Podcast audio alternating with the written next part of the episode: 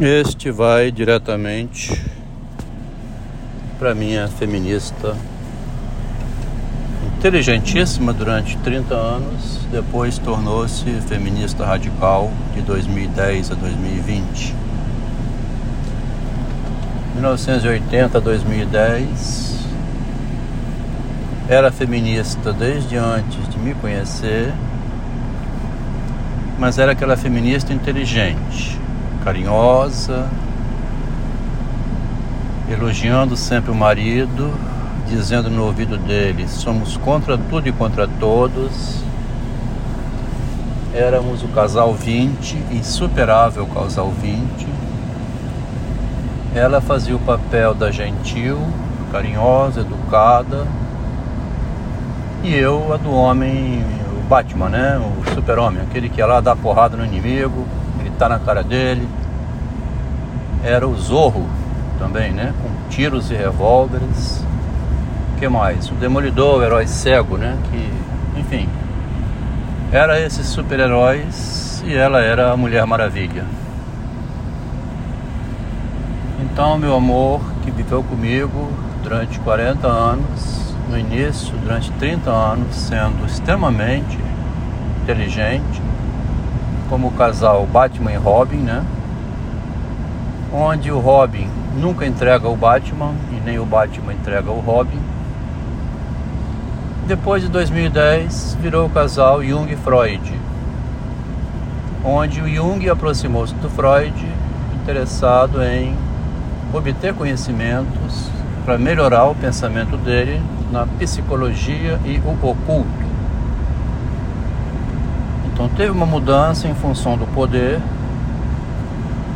2010 em diante, já estando com os filhos criados, né, crescendo, o primeiro tinha no, o último tinha 9 anos, entrou na Vale, a convite da Vale, para ocupar um posto feminista, uma gerência que fiscalizava as contratações. Uma gerência, veja só que interessante, hein? Um projeto da ONU, eles por elas. Conseguiram botar essa mensagem subliminar, né? Dentro de uma companhia como a Vale do Rio Doce.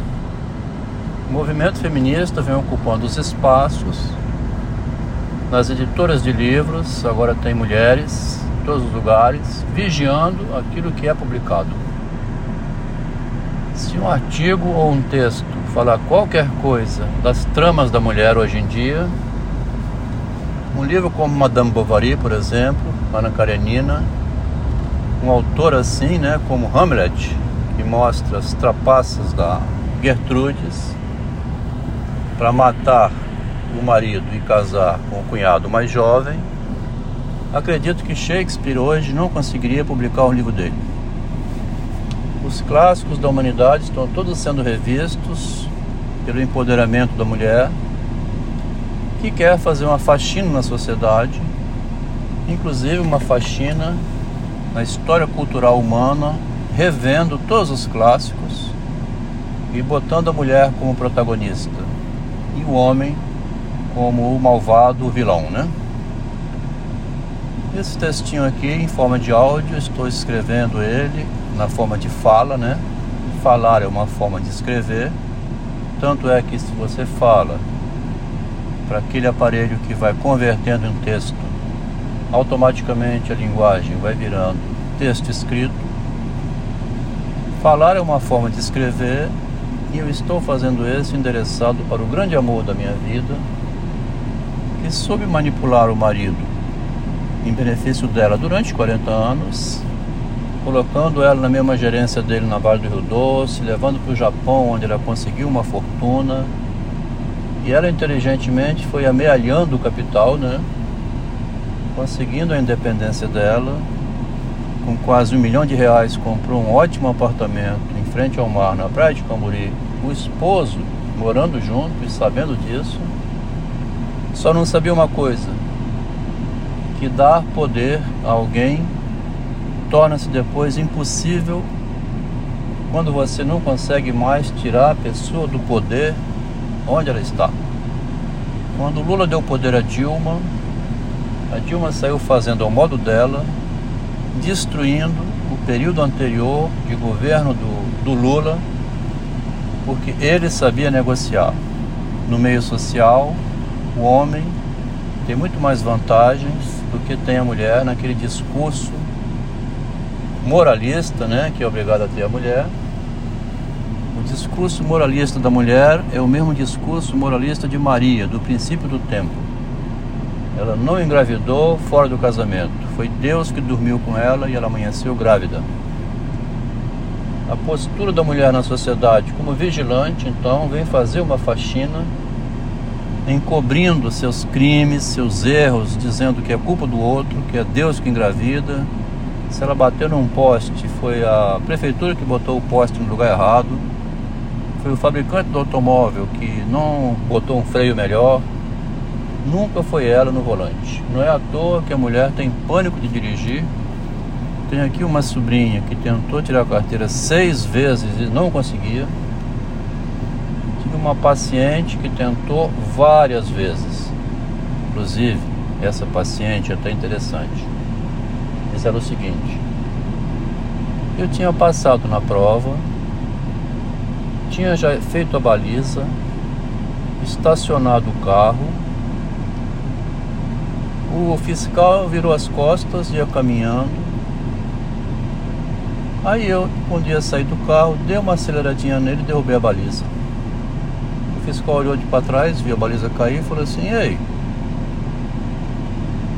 se você estacionou o carro, fez ele andar para frente, derrubando a baliza, você poderia atropelar alguém ou bater na vaga no, na, no carro da frente. Você tem que controlar esse nervosismo seu. Reprovou de novo. Ela nunca mais fez prova de motorista. Assumidamente não queria dirigir o carro, né? Aí o Freud, nessas interpretações selvagens dos psicanalistas, vão dizer: ela não queria dirigir a vida dela. Ao contrário, extremamente ardilosa, casada com um médico, marido riquíssimo. Ela tinha sido conhecida por ele como secretária na academia onde ela trabalhava. Uma loura lindíssima, super linda, ela queria que o marido continuasse dirigindo a vida dela. Para que que ela vai querer ocupar posição de responsabilidade no meio social, onde qualquer coisa que acontece à mulher, ela sabe que a imagem dela desaba. Um acidente no trânsito, né? Um atropelamento, transformar um filho em ficar autista depois dizer que não é culpa dela, atrapalhar o namoro do filho de 17 anos, dizer depois que não foi culpa dela, não aceitar a ajuda do marido, a irmã vira óbito, também dizer que não tem nada a ver com isso. Então a mulher não pode nunca assumir a responsabilidade da tragédia que ela pratica, né?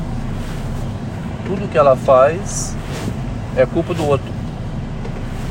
Então, meu amor, esse texto, como disse no início, é um presente que eu vou dar agora, pelo fato de ter me dado uma carta de euforia, a libertação da prisão de um relacionamento, onde eu nada podia falar, não em público, hein? Nada podia falar para a própria esposa. Falar essas coisas para ela, ela rebatia de imediato, dizendo: Você quer destruir a minha imagem, você quer me fazer eu me sentir mal. Quando você diz que eu errei, você quer me humilhar, quer me condenar. Se eu prejudiquei o namoro do meu filho, a culpa não é minha e você não precisa ficar dizendo isso. Repete, repete, repete. Eu não sabia que você fazendo psicologia ia se tornar um homem cruel. Se você mostra à mulher que ela está transformando o neto num autista, ela de vez de pegar essa mensagem e correr atrás para modificar a situação, ela te chama de cruel por estar mostrando o erro dela. Morei então 40 anos com essa feminista, né? Extremamente ardilosa, vaidade das vaidades, tudo é vaidade nessa mulher, quer sempre proteger a sua própria imagem. E eu agora livre, me sinto feliz da vida até por poder ter é, nessa posição em que eu posso pensar a loucura em que que vivi 40 anos. E eu, como esposo e marido responsável, como pai, ainda digo uma coisa, hein? Preferia continuar casado, tentando proteger a imagem da mulher e da família, melhorar a situação, para que não denegresse mais ainda, para que não piorasse mais ainda. Mas ela mesma, estranhamente, me excluiu. Um homem que tentava acertar os erros da mulher, ela excluiu da relação. O Batman, né? Ou o Robin, ou aqui agora de novo, o Super-Homem. Esse homem que vive consertando a realidade errada, né? Tentando punir os criminosos, acabou sendo excluído da relação. É como se prendessem o Batman, prendessem um Super-Homem, prendessem um Homem-Aranha para que ele não continuasse a limpar o mal da sociedade. Esses heróis míticos que a gente lê nesses quadrinhos, a gente nunca compreende eles como sendo um policial, um marido. São metáforas. A cultura humana é povoada de metáforas, de parábolas assim.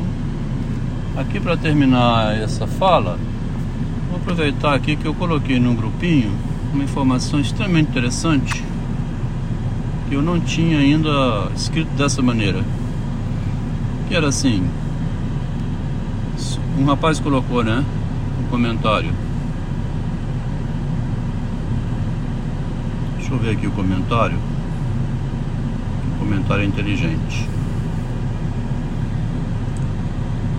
Esses comentários que eu vou publicando, espero que sejam né, úteis para quem tem interesse no estudo do narcisismo, colocou o seguinte: pensamento. A vantagem da filosofia do narcisismo na vida de um líder comunitário, padre ou pastor, é que ela lhe permite sustentar as escolhas feitas, ainda que estruturadas sob o auto-engano. Esse aqui é o padre Nilo que escreveu isso, né? Falei o nome dele aqui, espero que não fique magoado.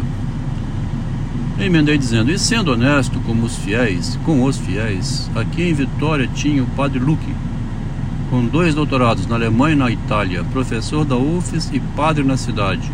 Nas missas, ele trazia a revista Veja e mostrava a capa durante a pregação do Evangelho. Sempre alertava: Cristo era um homem. A Bíblia são parábolas. Fui com ele pregando que escutei ele falando no meio da missa: Ninguém vai aqui acreditar que Maria concebeu virgem. Foi uma necessidade de a mulher preservar a sua imagem. Muito curioso isso, a missa dele vivia cheia de gente, as pessoas escutavam a missa do lado de fora, era carismático sem ser, tinha o dom da palavra, deve ter sido uma reencarnação de Machado de Assis vestido de padre sabendo pregar usando a perversidade profunda e ardilosa em nome do bem, mostrando que, sabendo passar pelo verso, é possível trazer mensagens de estímulo. Uma mulher engravida, ela se sente uma criminosa, ou então ela faz qualquer coisa errada e é punida violentamente pelo politicamente correto, vigorando hoje na sociedade. Nunca em minha vida terei verei de novo um padre como foi o Padre Luque. Assim eu termino esse texto. Este vou pedir a transcrição em palavras para entregar como uma carta ao grande amor de minha vida, que me ajudou muito a compreender o narcisismo. Se eu vivi ele na prática, agora estou compreendendo ele em teoria.